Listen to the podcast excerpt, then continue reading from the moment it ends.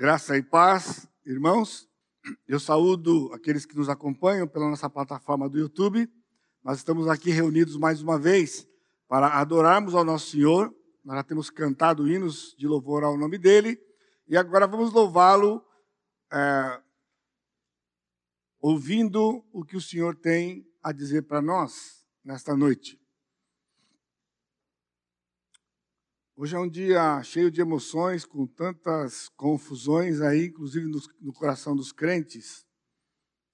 E eu tenho meditado por esses dias, e hoje principalmente, e eu queria começar nosso tempo de noite relembrando os irmãos de 1 Coríntios 10, 31. Portanto, quer comais ou quer bebais, ou façais outra coisa qualquer, fazei tudo para a glória de Deus. E começamos a noite refletindo sobre algo. Você hoje, quando você votou, você votou, você votou para a glória de Deus? Você lembrou de que aquilo que você ia fazer naquela hora era para a glória dele? Ou deveria ser para a glória dele? Hoje é um dia especial na nação, mas não porque nós vamos, ou nós votamos para eleger um novo presidente ou um presidente, nem governador e nem o parlamento e assim por diante. O Salmo 118, que vai ser citado na mensagem de hoje à noite, é, diz: Hoje é o dia que o Senhor fez, regozijemo-nos e alegremos-nos nele. Você lembrou disso também hoje de manhã, ou hoje durante o dia, de que esse é o dia que o Senhor fez. E a nossa alegria deve ser porque o Senhor fez esse dia. E neste ponto, ligando o que está acontecendo hoje, independentemente qual seja o resultado das eleições. Ainda é o dia que o Senhor fez e nós devemos nos alegrar e nos regozijar nele. Antes que você pense algo ruim e desligue aqui, né, achar que vamos falar de política, não, o assunto de hoje, ele envolve de certa forma a política e é perigoso e há um perigo de que nós nos nós fiquemos confusos com tudo o que acontece ao nosso redor, né? com falsos conceitos e falsas convicções em torno disso. Né? Primeiro, porque todo o cenário do Velho Testamento e do Novo Testamento não aconteceu num regime semelhante ao nosso. Absolutamente não foi. Inclusive, o nosso Senhor Jesus Cristo viveu aqui nessa terra, e aqui nessa terra ele deu a sua vida por nós, num regime monárquico, onde havia um imperador soberano. E isso, de certa forma, não afetava os crentes daquela época, independentemente de que o regime político era diferente do nosso. Vivemos dias de medo no meio do povo evangélico, e dentro, desse, dentro ou dentre esses medos, a preocupação de que nós venhamos a perder a nossa liberdade religiosa. Então, é uma outra reflexão. O que é que temos feito com a liberdade religiosa que nós temos tido? Quando foi a última vez que você falou de Jesus para alguém? Quando foi a última vez que você defendeu a sua fé? O assunto de hoje é a defesa da fé. Quando é que foi a última vez que você defendeu a sua fé? Quando ela foi questionada? Ou quando você entendia que era uma oportunidade para fazer isso? Então, se nós pensarmos bem, talvez, né? que diferença faz se temos ou não a liberdade de expressão religiosa, ou de crer ou de falar, se nós não estamos usando isso que o Senhor nos deu? Nós ouvimos hoje de manhã na aula, inclusive, quando o pastor Sacha citou Mateus 25, não é? Que aquele homem que recebeu um talento, ele enterrou o talento, e o Senhor disse: Você é um mau servo, porque você enterrou o talento e você não granjeou o meu recurso. O assunto é outro, o contexto é outro, enfim, mas o princípio da Escritura ainda continua o mesmo para nós. Se nós não administrarmos bem aquilo que o Senhor nos deu, e vamos prestar contas, ele pode nos tirar por uma má administração dentro da sua soberania. E pode ter certeza que isto inclui a liberdade religiosa. Porque se o Senhor planejou ou planejar para nós perder isto, não há quem impeça isso. E também isso não acontecerá por causa de um regime político, embora o Senhor possa usar um regime político, como ele fez em toda a Escritura, nesses 1500 anos que ela traz de relato, apenas corrigindo algumas coisas do nosso coração, porque o assunto de hoje é importante e o assunto de hoje é exatamente a defesa da fé.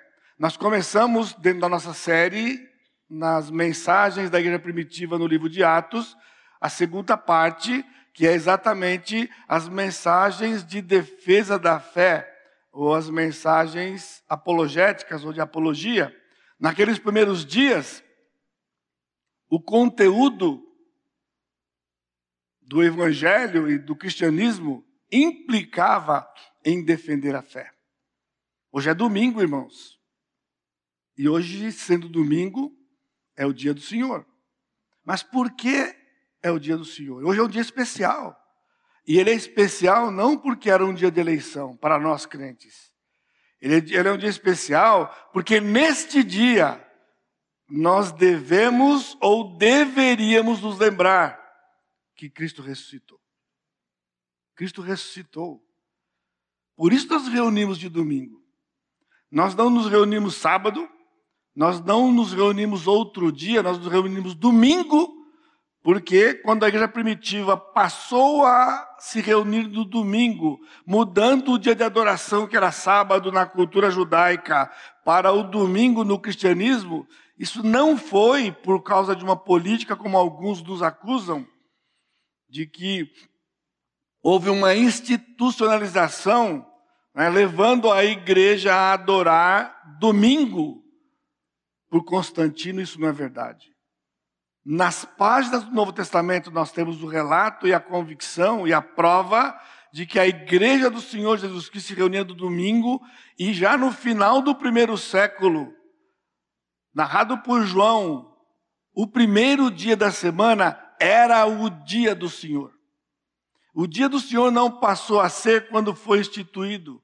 O dia do Senhor passou a ser quando o Senhor instituiu e levou a sua igreja, o seu povo, que durante todo o Velho Testamento se reunia no sábado, lembrando-se da criação, que Deus trabalhou seis dias e descansou no sétimo dia, e haveria e há um descanso prometido para nós. Todo aquele regime, o povo vivia em cima do dia do descanso. Mas aprove ao Senhor, quando o Senhor Jesus Cristo chegou, e ele morreu, e ele ressuscitou, de que a igreja agora passaria a se reunir num dia de adoração ao único que é digno de receber adoração, o Senhor Jesus Cristo, na sua ressurreição. E nós não podemos perder o foco disto. Então eu convido os irmãos a lerem comigo Atos capítulo 4, versos de 1 a 22. Nós vamos nos concentrar de 8 a 13 e 19 a 21, mas nós vamos ler o texto todo para uma melhor compreensão nossa. Atos 4, de 1 a 22. Falavam eles ainda ao povo quando sobrevieram sacerdotes e capitão do templo e o capitão do templo e os saduceus, ressentidos por ensinarem eles o povo e anunciarem em Jesus a ressurreição dentre os mortos e os prenderam, recolhendo-os ao cárcere até o dia seguinte, pois já era tarde. Muitos, porém, dos que ouviram a palavra, a aceitaram, subindo o número de homens a quase cinco mil. Não é o foco da nossa mensagem hoje, mas é o contexto do discurso. Você vê? Eles foram perseguidos, eles foram presos. E não foi porque mudou o regime político daqueles dias. Houve uma perseguição aqui e mais tarde no capítulo 8, generalizada, pela permissão do Senhor. Eles foram presos, os apóstolos aqui foram presos, foram recolhidos ao cárcere. Mas veja o versículo 4. Porém, olha o porém, palavra do Senhor, ao mesmo tempo que ele narrou o que aconteceu com eles, resultado do milagre do capítulo 3, ele disse: dos que ouviram a palavra, muitos aceitaram a palavra. Isso glorifica o nosso Deus. E foi exatamente no mesmo momento de perseguição que muitos aceitaram a palavra do Senhor. A nossa missão é fazer discípulos de todas as nações, é tornar pessoas em verdadeiros e frutíferos discípulos de Jesus, porém, desde que tenhamos liberdade religiosa. Não. O Senhor entendeu que através da prisão, através da perseguição, muitos aceitariam a palavra e a missão era cumprida e o evangelho se espalhava, porque é plano do Senhor e não há quem impeça o evangelho de se espalhar. Não é possível calar o Senhor. Não é possível calar o Senhor. Mas aqui o texto nos mostra, nessa pequena porção que já foi lida, de que a perseguição veio porque eles incomodaram. Eles incomodaram. Eles agiram de uma certa forma que complicou para as autoridades. Um governo corrupto, um, um sinédrio corrupto, que havia julgado Jesus ilegalmente, mas ainda estava sob a soberania de Deus, era o plano do Senhor.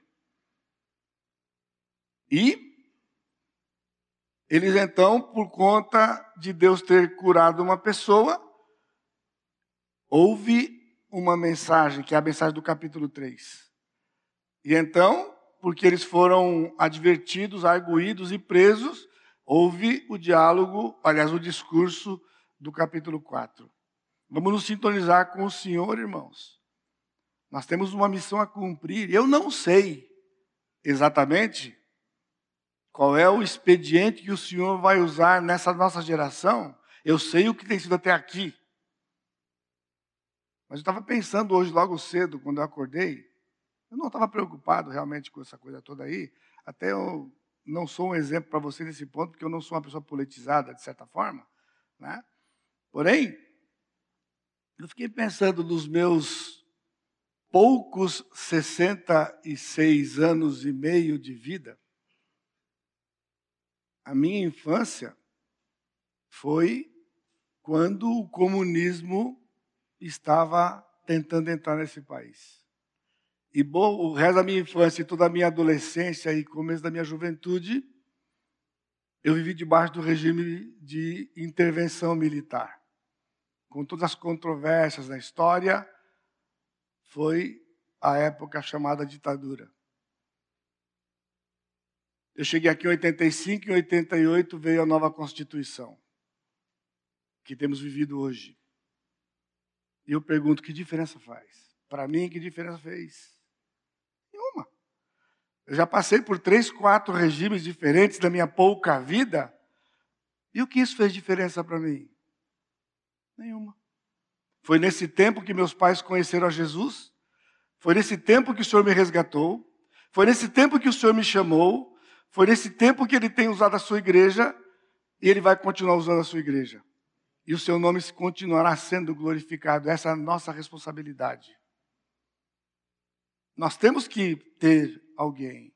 Você tinha que ter um candidato, eu também tenho, eu não sou. Isso é obediência à palavra de Deus. Então, por termos obedecido o Senhor, glorificamos o Senhor, descanse. Você voltou para a glória do Senhor porque você obedeceu às autoridades isso é uma ordem do Senhor, portanto, neste particular, glorificamos o Senhor. O texto continua então. No dia seguinte, reuniram-se em Jerusalém as autoridades, os anciãos e os escribas, como o sumo sacerdote Anás e Cafás, João, Alexandre e todos os que eram da linhagem do sumo sacerdote. E pondo-os perante eles, os arguíram, com que poder ou em nome de quem fizeste isto? Fizestes isto? Então Pedro, cheio do Espírito Santo, lhes disse: autoridades do povo e anciãos, visto que hoje somos interrogados a propósito do benefício feito a um homem enfermo e do modo por que foi curado, tomai conhecimento vós todos e todo o povo de Israel, de que em nome de Jesus Cristo Nazareno, a quem vós crucificastes e a quem Deus ressuscitou dentre os mortos, sim, em seu nome é que este será está curado perante vós. Este Jesus é pedra rejeitada por vós, os construtores, a qual se tornou a pedra angular, e não há salvação em nenhum outro. Porque abaixo do céu não existe nenhum outro nome dado entre os homens, pelo qual importa que sejamos salvos. Ao verem a intrepidez de Pedro e João, sabendo que eram homens iletrados e incultos, admiraram-se e reconheceram que haviam eles estado com Jesus. Vendo com eles o homem que fora curado, nada tinham que dizer em contrário. E, mandando-o sair do sinédrio, consultavam entre si, dizendo: Que faremos com estes homens? Pois, na verdade, é manifesto a todos os habitantes de Jerusalém que um sinal notório foi feito por eles, e não o podemos negar. Mas para que não haja maior divulgação entre o povo, ameacemos-los para não mais falarem neste nome, quem quer que seja. Chamando-os, ordenaram-lhe que absolutamente não falassem nem ensinassem em nome de Jesus. Mas Pedro e João lhes responderam, aqui é um outro pequeno discurso, responderam, julgai se é justo diante de Deus ouvir-vos antes a vós outros do que a Deus, pois nós não podemos deixar de falar das coisas que vimos e ouvimos, depois, ameaçando-os, ainda os soltaram, não tendo achado com que, que os castigar, por causa do povo, porque todos glorificavam a Deus pelo que acontecera. Ora, tinha mais de 40 anos aquele em quem se operara essa cura milagrosa. Vamos orar, amado Deus, te agradecemos mais uma vez, porque o Senhor tem nos reunido neste lugar para a glória do teu nome para nos desafiar, nos alertar, nos alimentar. Por isso, Pai, fala aos nossos corações. Que o teu Santo Espírito fale conosco. Nós carecemos de ouvir a tua voz. E assim, nós vivamos vidas que glorifiquem ao Senhor e bendigam o seu santo nome. Teu nome seja honrado e glorificado. A tua palavra seja pregada e o nome do Senhor Jesus Cristo ser espalhado e o Senhor usando as nossas vidas como lhe aprover. No nome santo de Jesus, nosso Salvador. Amém, Senhor. O texto é cheio de emoções em muitos aspectos. Eu não sei como é que você chegou aqui hoje à noite, mas eu estava pensando também numa outra situação. Uma outra oportunidade. Eu não sei se você entrou aqui, talvez tão mal por algo que você tenha feito, falado, pensado, vivido, que foi tão ruim e tão mal e tão grave sequer contra o próprio Deus? E você quebrantado, quebrantada, você chega aqui para adorar o Senhor, pensando numa outra oportunidade. Uma outra oportunidade. Para fazer diferente, para pensar diferente, para fazer o que você não fez, Pois essa mensagem tem a ver com isso hoje à noite também. E que o Senhor possa lhe abençoar, lhe encorajar, lhe restaurar e lhe levar avante pela sua graça e pelo perdão e pelo poder do sangue de Jesus que foi derramado lá naquela cruz.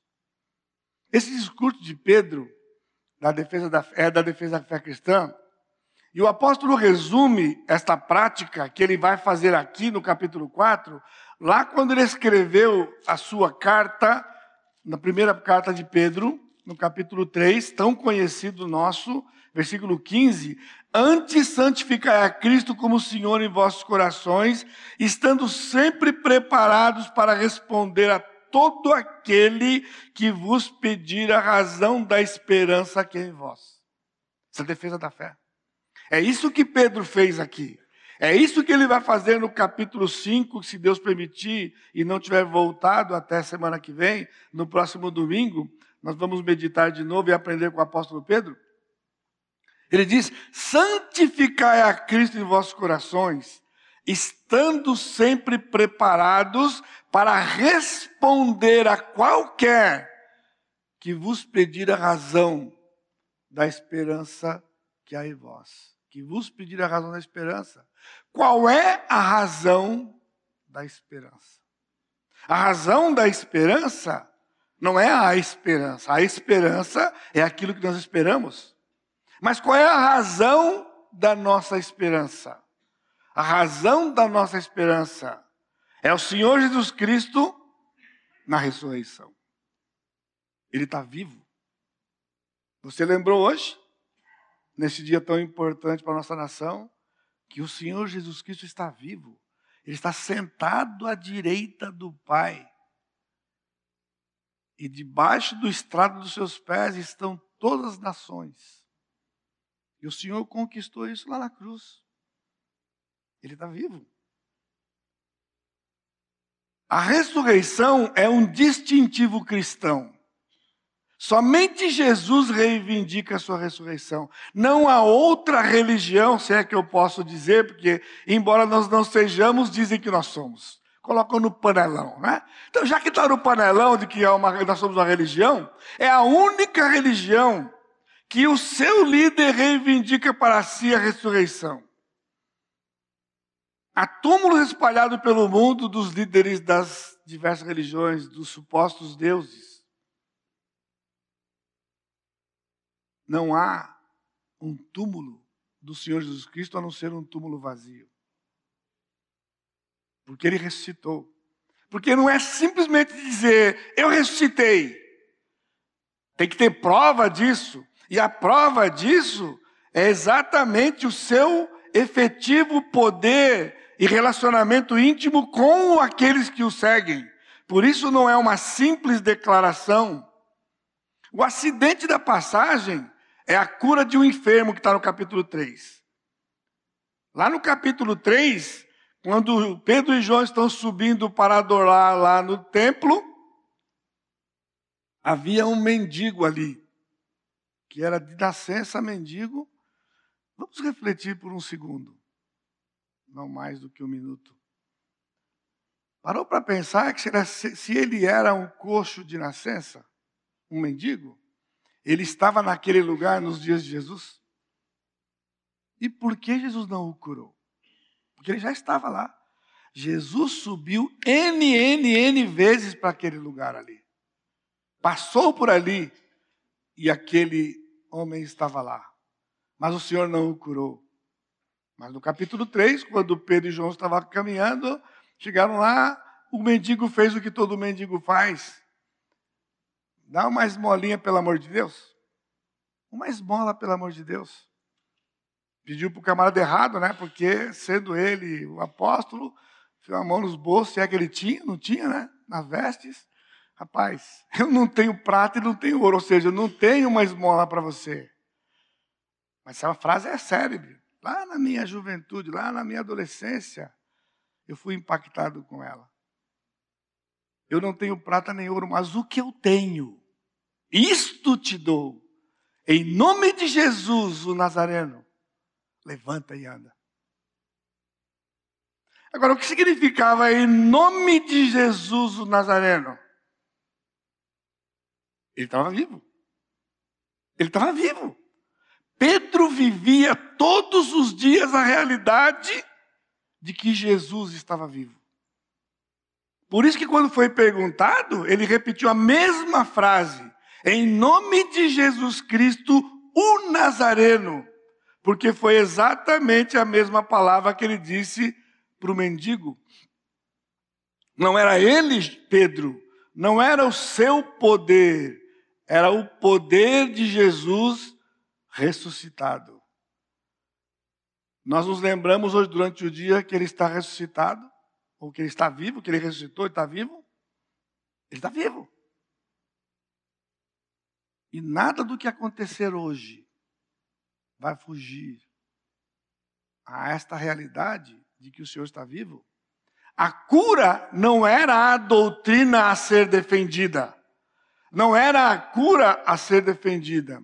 O questionamento era a ressurreição. No versículo 2: ressentidos por ensinarem eles o povo e anunciarem em Jesus a ressurreição dentre os mortos. Depois você pode ver na sua casa, ler o livro de Atos, as mensagens do livro de Atos, capítulo 3, capítulo 4, capítulo 13, as mensagens, o assunto básico era a ressurreição. Eles se reuniam para falar do quê? Da ressurreição do Senhor.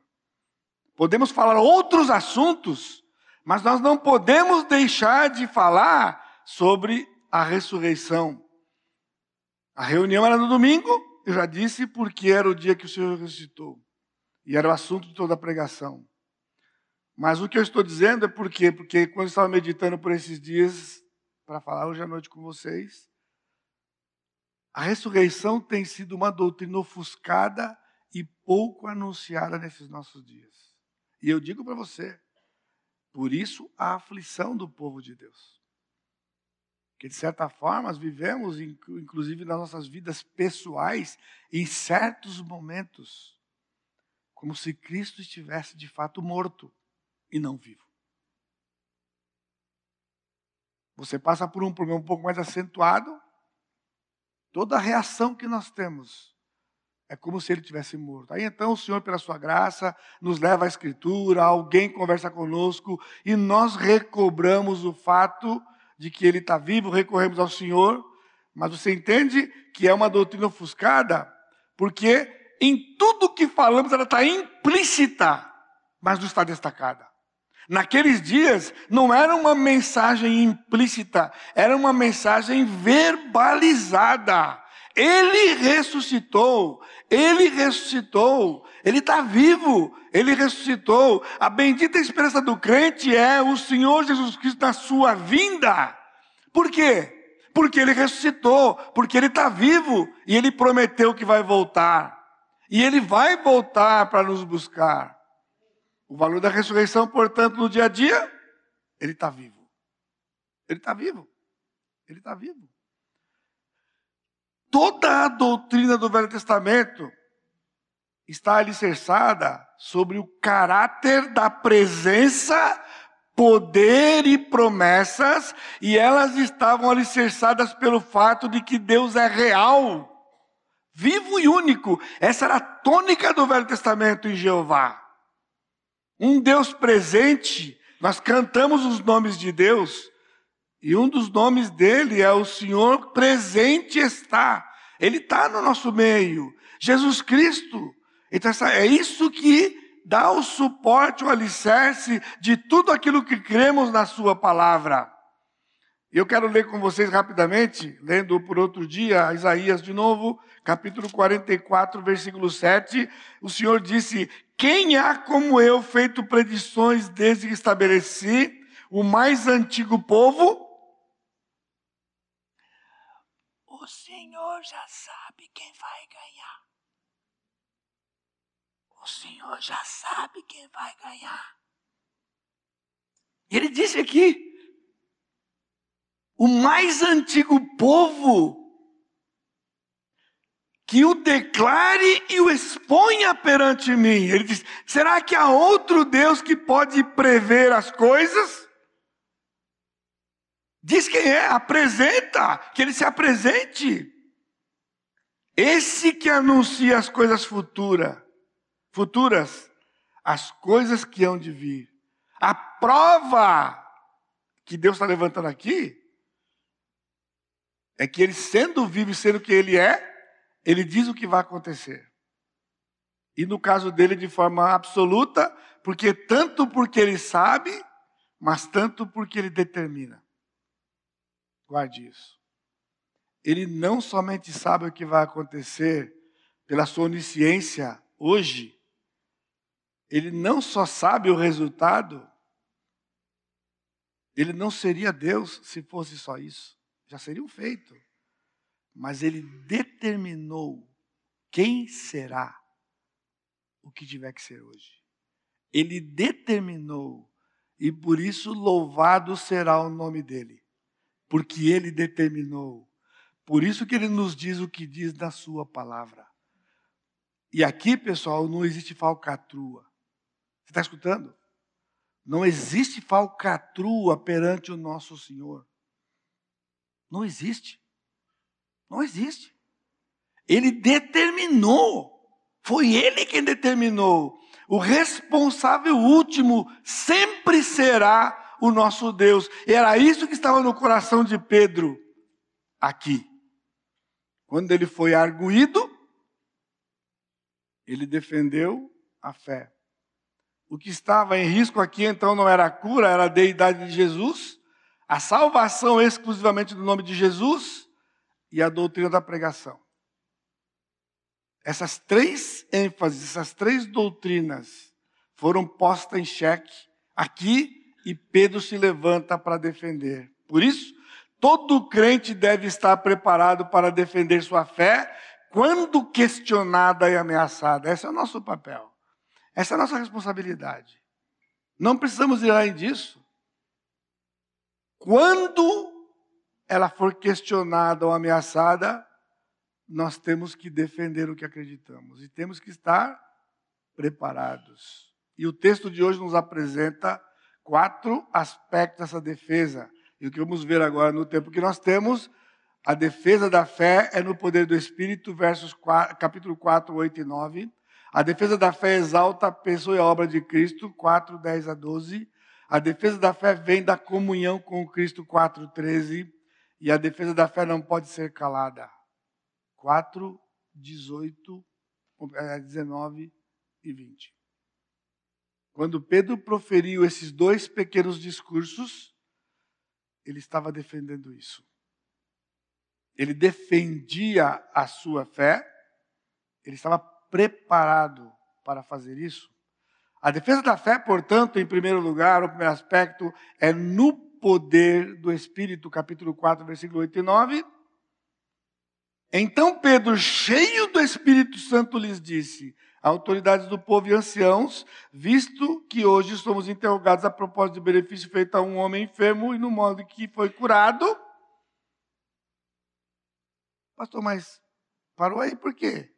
Porque é o ponto aqui. Pedro estava cheio do Espírito Santo. A defesa da fé não é na carne. A defesa da fé não é uma discussão. A defesa da fé não é uma argumentação pela argumentação. Ela é no poder do Espírito. Mas veja, Veja o versículo 5, rapidinho voltando aqui. No dia seguinte, reuniram-se em Jerusalém as autoridades, os anciãos e os escribas. Era o sinédrio. Pedro conhecia este lugar, irmãos. Algum tempo atrás, não muito distante desses dias, Pedro negou Jesus ali dentro. Você lembra quando eu falei agora há pouco de uma outra oportunidade? Isso não está no texto aberto. Mas se você pegar os textos da, da, lá de trás, da, quando ele negou o Senhor Jesus Cristo, naquela noite, uma das vezes foi exatamente ali no Sinédrio, naquela sala, perante aquela serva, ele disse: Eu não conheço esse homem. E logo depois disso, negando outras vezes, o galo cantou e Pedro chorou amargamente. E o Senhor já tinha recuperado Pedro, lá em João capítulo 20, quando encontrou-se com ele depois naquela pesca maravilhosa, você lembra? Mas o Senhor tinha mais. O Senhor já tinha usado Pedro em Atos 2 para poder inaugurar a igreja, naquele grande sermão poderoso e ousado, no mesmo assunto.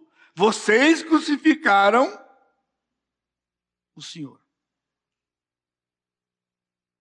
Aquilo era público, mas ainda havia mais. Pedro é levado a este lugar. Ele não foi lá porque ele quis. Talvez ele nunca mais quisesse voltar naquele lugar. Mesmo recuperado, aquele lugar era um lugar traumático para ele.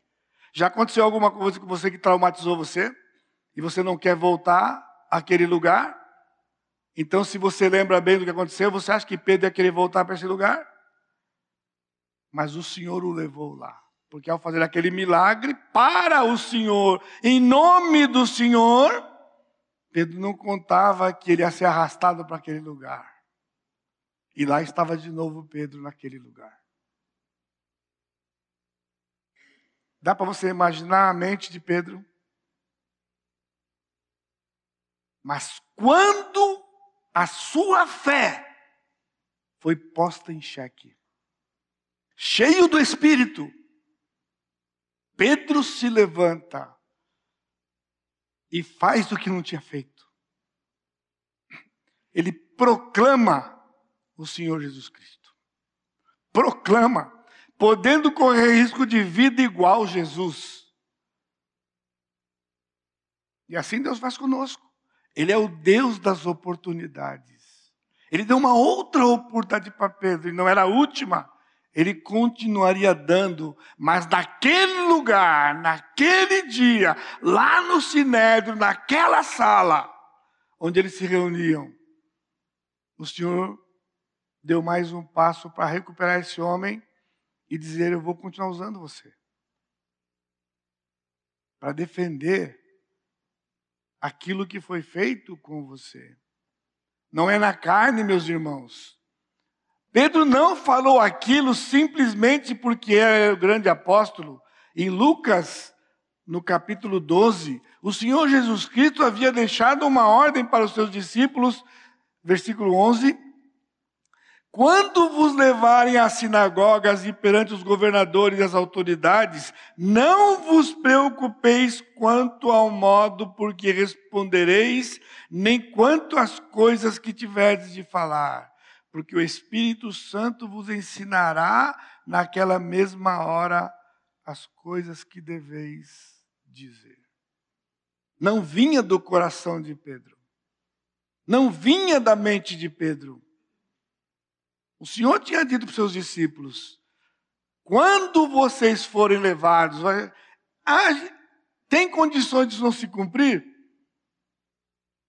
Quando vos levarem às sinagogas, ou seja, vai acontecer, irmão, não há quem nos impeça. Não há. Se tivermos que ir, vamos. Não vos preocupeis com o modo por que respondereis, nem quanto às coisas que você vai ter que falar. O Espírito vai mover. Por isso lemos a Bíblia, todo dia. Lemos, lemos, decoramos, falamos, enchemos a nossa mente. Escondi a tua palavra no meu coração para não pecar contra ti. De que maneira poderá o jovem guardar por o seu caminho? Observando segundo a sua palavra. O mesmo salmo, o salmo 105. Aliás, salmo 119, versículo 11, versículo 105, que nós tanto conhecemos. O Espírito vos ensinará. E assim conosco, irmãos. Eu não sei o que nos reserva. Eu não sei. Eu só sei que cada dia, todo dia, toda hora, nós temos que falar e o Espírito Santo vai dar a ocasião, a oportunidade, o que falar, e será sempre em torno do nome do Senhor Jesus Cristo. Ser cheio não é resultado de oração intensa e nenhuma experiência emocional, escreveu John MacArthur no seu comentário deste texto no livro de Atos. Não é, você não vai, pode orar, orar, orar para Deus te encher, mas não é assim que funciona. E nem é uma experiência emocional ser cheio do Espírito. É resultado de obedecer a palavra e confessar os pecados. Simplesmente ler, obedecer e ter os pecados confessados. Por isso eu tenho insistido tanto com vocês sobre o esquadrinhamento do seu coração. Esquadrinhar o coração para poder confessar os pecados. E os pecados confessados, então, nos dá esta, este poder do enchimento do Espírito Santo, lá em Efésios, quando o apóstolo Paulo fala sobre esse assunto, ele é cuidadoso nas palavras não é? Enchei-vos do Espírito Santo. Paulo disse literalmente: Não vos embriagueis com vinho no qual há contenda, mas, ao contrário, sede continuamente enchido pelo Espírito Santo. E vai dar então depois as consequências daquilo. Falando de vós com hinos e tal, o marido, o marido ama a esposa, a esposa submissa ao marido. Tudo são resultados e a submissão mútua, resultados do ser cheio. Sede continuamente, nós somos passivos. Não somos nós que nos enchemos. Nós somos enchidos. Nós somos passivos. É o Espírito que faz. Quando Ele limpa o coração, Ele está dominando a nossa vida, a nossa alma. Então Ele se manifesta plenamente e nos controla. Com ousadia, Pedro introduz o assunto. Ele diz: Vocês nos interrogaram pelo benefício feito a um homem. Sabe o que ele está fazendo aqui? Ele está questionando frontalmente o sinédrio, o seu papel, porque o sinédrio estava lá para julgar aqueles que transgrediu a lei. Ele disse: Eu não estou entendendo, vocês estão nos interrogando por causa de um benefício feito a um homem aleijado. É isso que está acontecendo aqui? Sou familiar? Nesses dias? Tudo torto, né? Ou seja, a justiça está lá para ir contra quem transgrediu a lei. E agora eles estão sendo arguídos, tendo que se defender, porque curaram um camarada que estava doente. Fizemos um benefício para um homem. Esse é o papel da corte. É o papel da corte. E Pedro disse isso com intrepidez. E não somente de ter feito isto, agora estão questionando o jeito de fazer isso, que era a ressurreição. Que se, se Pedro dissesse, eu fiz porque eu sou bom, o pessoal ia talvez dar uns tapas nele lá e mandar ele embora. O problema foi quando ele disse: Não, foi Jesus Nazareno que fez, mas eles mataram Jesus. Como é que Jesus, que foi morto, fez isso? E houve uma repercussão. Vocês estão me interrogando agora porque eu fiz o bem por alguém e porque eu disse o que eu disse? Então, na continuidade, o segundo aspecto da defesa do apóstolo Pedro é que ela exalta a pessoa e obra de Cristo. Não tem jeito, irmãos. Defender a fé não é argumentar a fé. Defender a, a fé é proclamar a pessoa e a obra de Cristo. Versículo 10, ele disse: Tomai conhecimento vós todos, todo o povo de Israel, de que, em nome de Jesus Cristo Nazareno, e ele podia ter parado aqui, mas não parou. Que vós crucificastes. Era uma verdade, irmãos. E não pode deixar de dizer a verdade. Aqui ele estava sob, sob o Espírito. Mas pensa bem. Ele ter dito que foi em nome de Jesus Cristo de Nazaré não estava bom? Por que, que ele tinha que apelar desse jeito e, e, e ofender? Assim, mas o Espírito disse: vai, fala. Vocês o crucificaram e a quem Deus retornou entre os mortos, sim, em seu nome é que esse está curado perante vós. É no nome dele. E disse mais: Pedro agora estava inflamado pelo Espírito este Jesus é pedra angular. Ah, perdão, é pedra rejeitada por vós, os construtores. Hoje também meditamos sobre isso, né? O que, é o edifício? O que, é edificar? Edificar é fazer um edifício. E para fazer um edifício, você tem que ter a pedra de esquina sobre o qual o edifício está alicerçado. Ele disse: vocês, construtores, rejeitaram a pedra, a qual se tornou pedra angular. O discurso se desenvolve no contraste gritante sobre a atitude do sinédrio e do próprio Deus. Olha só o poder do diálogo. Esse Jesus, que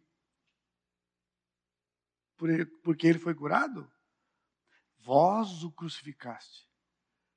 Vocês mataram, mas Deus ressuscitou. Irmãos, eles fizeram, o Senhor desfez. Entendeu? Não importa o que fizerem, se for feito ruim, o Senhor vai desfazer. E se for feito bom, o Senhor vai identificar. É isso que tem que nos mover nesses dias de hoje, onde vivemos e testemunhamos, irmãos. Eles mataram, mas Jesus, mas Deus ressuscitou. Eles rejeitaram a pedra, mas Deus disse: é a pedra principal. E vai discutir? Vai discutir com o Senhor? A suma é: vocês estão em caminho oposto a Deus. Olha só a ousadia desse homem. Perante o sinédrio. É aquele homem que disse: Eu não o conheço, não sei quem é, eu não sei quem é. De repente, acabou a amnésia. Ele é Deus, Ele é aquele que vocês mataram, mas Deus ressuscitou. Vocês rejeitaram, mas o Senhor diz que é o principal, e sem Ele não é difícil. E ele então encerra dizendo: e não há salvação em outro. Duas ênfases: a crucificação versus ressurreição, a rejeição, e ela veio ser a pedra de esquina. E aqui ele faz uma citação do Salmo 118, 22. No Salmo 118, que é o mesmo que eu citei agora há pouco, quando ele diz que, não que hoje é o dia que o Senhor fez, no Salmo 118, 22, ele diz: A pedra que os construtores rejeitaram, essa veio a ser a principal pedra, isto procede do Senhor. Versículo 24: Esse é o dia que o Senhor fez regozijemo-nos e alegremos-nos nele. Este Salmo 118, ele foi citado também por Jesus no capítulo 21 de Mateus. 21, 42, Jesus disse, perguntou-lhe Jesus, nunca lesse nas escrituras a pedra que os construtores rejeitaram, essa veio a ser a principal pedra angular, e isto procede do Senhor. O que deve chamar nossa atenção, irmãos, não é o que os homens fazem. Tem havido uma indignação no meio do povo de Deus. Sim, nós ficamos indignados com as coisas erradas e contra a Constituição ou a lei, eu não sei o que é, mas essa indignação não pode tomar conta de nós. Ele diz: Isso procede do Senhor. E o que procedia do Senhor? As duas coisas: a rejeição e Deus dizer que era a pedra principal. Porque ele citou o salmo todo, o versículo todo. Isto procede do Senhor. Vamos descansar os nossos corações, irmãos. Isto procede do Senhor. Isso é ser soberano, isso é ser vivo, isso é ser ressuscitado. Não há nada debaixo do céu e do sol que aconteça que não tenha sido planejado pelo nosso Deus. E é assim que nós temos que. O negócio é com Ele. Pergunta, gasta mais tempo orando. Gasta mais tempo perguntando para Ele, por que o Senhor permitiu aquilo, Senhor? Por que o Senhor permitiu? Talvez a parte mais difícil é você dizer assim: o que tem a ver comigo? Porque sabe o que fazemos? A gente fica indignado e calado, porque a gente não quer se comprometer. Por isso ficar falando mal, indignado e brigando e reclamando. Por isso não tem perseguição, irmãos. Só por isso.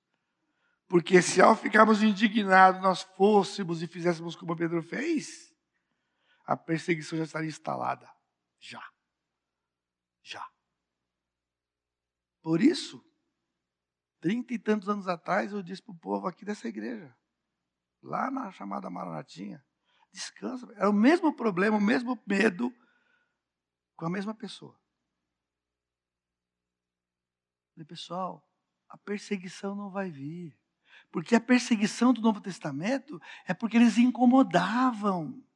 Eles incomodavam. Nós não incomodamos ninguém. Nós não incomodamos nada. A gente esperneia quietinho. A gente esperneia ali no quarto, no salão e mais nada. Não estou dizendo para você sair quebrando coisas, você está entendendo? Não estou, por favor, não pega essa parte aqui. 1 Pedro capítulo 2, o mesmo apóstolo, lá em 1 Pedro, capítulo 2, versículo 4, ele disse: Chegando-vos para ele a pedra que vive, rejeitada assim pelos homens, mas para com Deus, eleita e preciosa. O que nós queremos saber é o que o Senhor pensa da coisa. O que o Senhor pensa da coisa? Ele vai dizer: Fui eu que fiz. Então, o Senhor nos ajuda, nos sustenta, nos guarda, nos protege. Aí podemos suplicar Pedro entra com o tema da salvação no versículo 9. Ele disse, aliás, ele entra com o tema da salvação no versículo 10 aqui, ele diz: Não há salvação em outro. A palavra salvação aqui é a mesma do versículo 9, quando ele disse que, pelo propósito do benefício feito a um homem enfermo, do modo que foi curado. A palavra curado é o mesmo verbo que está aqui, onde o substantivo da salvação porque o Senhor curava fisicamente, mas, sobretudo, espiritualmente. Ele pode não curar fisicamente se ele não quiser, mas ele vai curar os que lhe pertencem espiritualmente. Versículo profundo, é quase cada palavra deste versículo 12.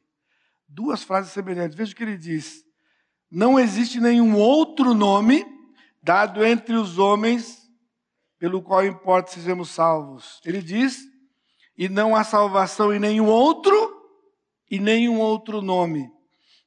Nenhum outro e nenhum outro nome. No texto da língua original, ele são duas palavras distintas. O primeiro, outro, é alos, que significa um outro igual, um outro semelhante. Ele diz: e não há salvação em nenhum outro Sabe o que significa? Porque não existe outro semelhante ao Senhor Jesus Cristo. Não existe outro semelhante. Porque debaixo do céu não existe nenhum outro nome. Agora ele usa héteros, que significa outro de outra qualidade. Nome pode ter um monte, e mesmo assim não tem outro igual dele. Então não tem outro igual da mesma espécie, não tem outro diferente. Não tem. Ele é único. Ele é o único Deus, ele é único. E o nome é Jesus Cristo. Jesus é Salvador. A salvação vem de um Salvador. Agora, a agressão contra o sinédrio é porque ele disse Cristo, que é a palavra Messias. Ele disse, ele é um Salvador ungido, é o Salvador Messias. E lembrando que Jesus é o grego de Josué no hebraico. O nome Josué é Salvador, o nome Jesus é Salvador. Nesse tipo, Josué, como aquele que entrou com o povo, é um tipo de Cristo, porque ele completou a salvação do Senhor quando colocou o povo dentro da terra. Moisés ficou fora da terra e Josué entrou na terra. E Josué, o nome era Salvador, o libertador. É ele que vai efetivamente completar a obra. E o terceiro aspecto, então, no versículo 13, a defesa da fé vem na comunhão com Cristo. Esse versículo é emocionante, versículo 13. Ao verem a intrepidez de Pedro e João, ou seja, você percebe, podiam matá-lo. Quando viram a intrepidez desses homens, podiam matá-lo. Mas olha o que aconteceu. Esses camaradas são iletrados, incultos, eles são analfabetos, eles não são. Pedro era um pescador. Mas eles se admiraram da maneira com que Pedro falou o que disse.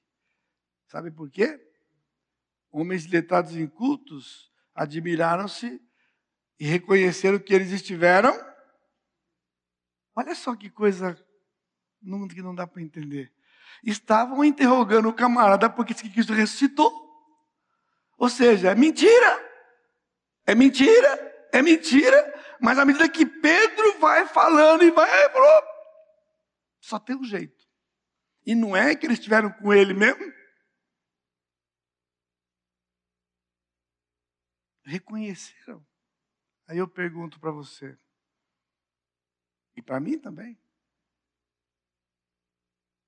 Quando você fala, quando você age, quando você expressa, qual é a conclusão que faz de onde veio o que você e o comportamento e como e que seja? Aqueles reconheceram inegavelmente, eles estiveram com o Senhor. A defesa da fé vem da comunhão com Cristo é da comunhão com Cristo. Reconheceram, meus irmãos, a defesa da fé não consiste numa discussão teológica. Há milhares e milhares de páginas escritas defendendo a fé. Mas você não vê muito de que isso ali é porque estiveram com Jesus. Na verdade, é uma briga de vaidade muito grande, cada um querendo ser palavra final na coisa. Não, mas, mas, mas, você mas esqueceu, mas e fica. Isso não é defesa da fé, irmãos. Defesa da fé foi o que Pedro fez. Quando Pedro disse, imagina duas pessoas discutindo uma situação. Você concorda comigo quando se chegar à conclusão de que veio de Jesus, não cessa? Não tinha que cessar? Existe argumento? Então, nós temos que ser objeto da misericórdia do Senhor. Porque nós temos que ir para defender o que acreditamos, na certeza que vem do resultado da nossa comunhão com o Senhor. Orar, Senhor, ilumina a minha mente do que o Senhor escreveu aqui, ilumina a minha mente da tua palavra. E aí fazemos o que temos que fazer, estudar, comparar texto, ou seja, quando ele argumentou que foi em nome de Jesus, é um nome assim. Não, não veio da faculdade que esse cara estudou. Não veio. Ele nem foi para a faculdade. E não foi pescando que ele aprendeu isso. O cara é pescador. Só tinha um jeito. Veio de Jesus. E que Deus nos conceda a humildade para reconhecermos as coisas que vêm de Jesus a despeito de nós, a despeito de qualquer coisa, eles conheciam o Velho Testamento. E você sabe que nesses dias aqui, conhecer o Velho Testamento era prerrogativa dessa autoridade, desse grupo aqui. Quem tinha conhecimento e quem defendia e quem falava e que era a palavra final eram eles. E de repente chegam esses homens que não eram da estirpe, não eram da linha dos sacerdotes, é, genealogicamente. Não eram. E de onde esses caras vão conhecer o que eles estão conhecendo? Porque ele citou o Salmo 118. Lá no outro texto, o cérebro ele tinha citado outros textos. A base é o Velho Testamento para eles. Então só tinha um jeito veio desse Jesus mesmo. Como é que, como é que foi? Eu não sei. Como é que ele estava morto, mas não está morto? Eu não sei, mas não tem como negar isto. Estar com Jesus, comunhão íntima, irmãos, é ter aprendido os seus ensinos, é meditar nos seus ensinos, é gastar tempo com o Senhor, pedindo a iluminação do Espírito nos nossos corações. É um tempo de comunhão com Ele. Ele passou tempo com seus discípulos. O apóstolo Paulo ficou três anos recluso na Arábia, revendo o Velho Testamento inteiro que ele conhecia na palma da sua mão, só que agora à luz de Jesus. Porque ele conhecia sem Jesus.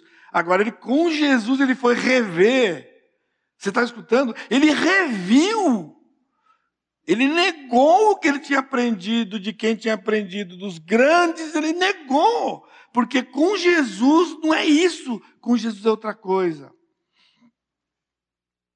E finalmente, versículo 4, aliás, versículo 18.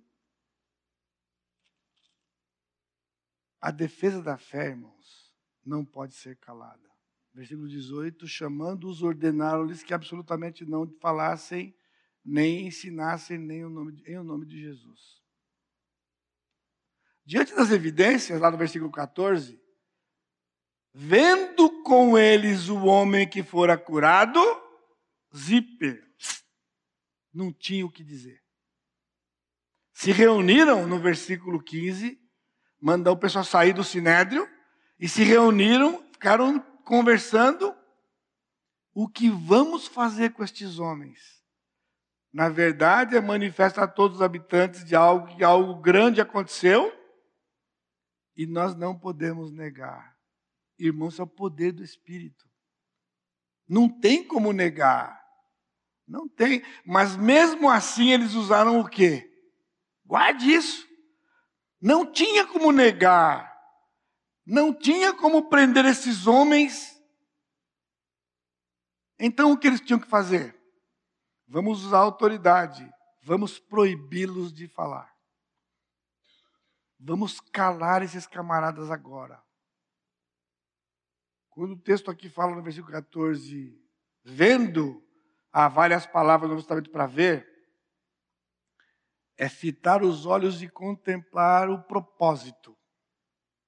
Estes homens, quando viram, não era uma coisa mental deles.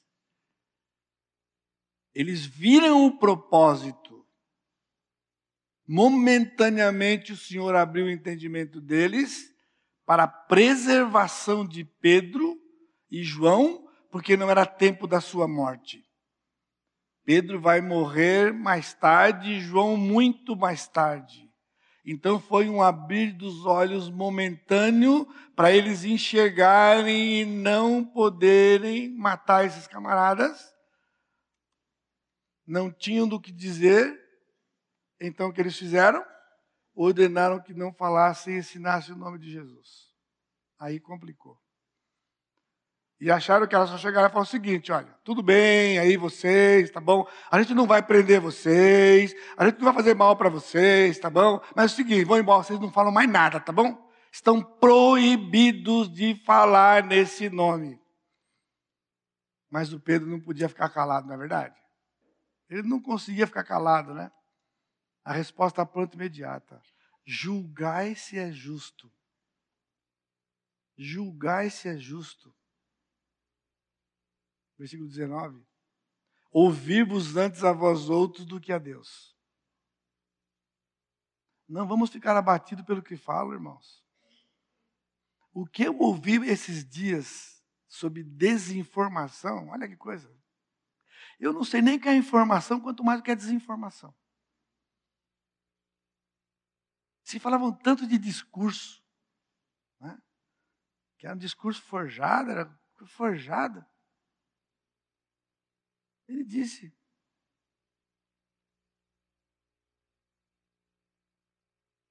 Ouvir vocês, ouvir o Senhor. Aí, versículo 20: Pois nós não podemos deixar de falar das coisas que vimos e ouvimos. Não foi o que vocês vão fazer. Vão fazer. Mas parar de falar não vou. E o Senhor agiu de novo.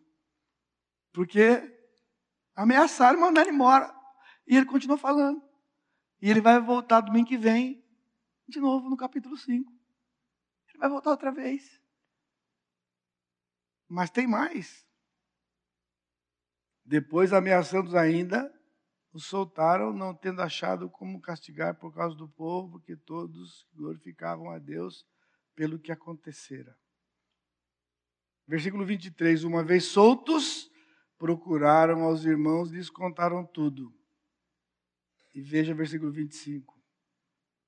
Que disseste por intermédio do Espírito Santo por boca de nosso pai Davi, teu servo, porque se enfureceram os gentios. Sabe o que eles fizeram, irmãos? Eles saíram e foram cantar o Salmo 2. Cantaram uma música. Foram ameaçados. Reuniu o pessoal, contou tudo, abriu o inário do Salmo 2 e começaram a cantar. O Salmo 2. Estava previsto aquilo lá. Estava previsto. Essa deve ser a nossa atitude, irmãos. Vamos cantar a palavra do Senhor. Que ela enche os nossos corações e governe as nossas mentes e corações. Vamos louvar ao Senhor. É isso que o Senhor quer de nós. Por isso, todo crente deve estar preparado para defender a sua fé quando questionada e ameaçada. Vamos orar? Amado Deus, que o Senhor nos fortaleça, Pai. Porque guardado o Senhor tem nos guardado. E guardar-nos não significa que nós não correremos riscos. Estamos guardados no teu poder, porque o máximo que pode fazer contra nós é contra o nosso corpo. Mas jamais contra a nossa alma. E aquilo que nós temos para falar e testemunhar vem da nossa alma e vai para alma as almas daqueles que ouvem a tua palavra. Por isso, que essa mensagem fique no nosso coração e nos impulsione a te amarmos mais. Queremos mais do Senhor. E nós te louvamos, Pai, porque o Senhor continua nos dando oportunidades para fazer o que devemos fazer. Por isso, hoje à noite, não é um tempo de ficarmos abatidos por qualquer coisa que o Senhor esteja nos dizendo. Mas que o Senhor vai continuar nos dando oportunidade de fazer e falar o que devemos, com respeito ao que acreditamos. Vamos continuar vivendo. Nós vamos descansar hoje, vamos acordar amanhã. Vamos continuar vivos nesta terra que o Senhor nos deu para viver, neste país que o Senhor nos deu e que vivamos, Pai, para a tua glória, para a honra do Senhor. E eu te bendigo no precioso e santo nome de Jesus, nosso Salvador. Amém, Senhor.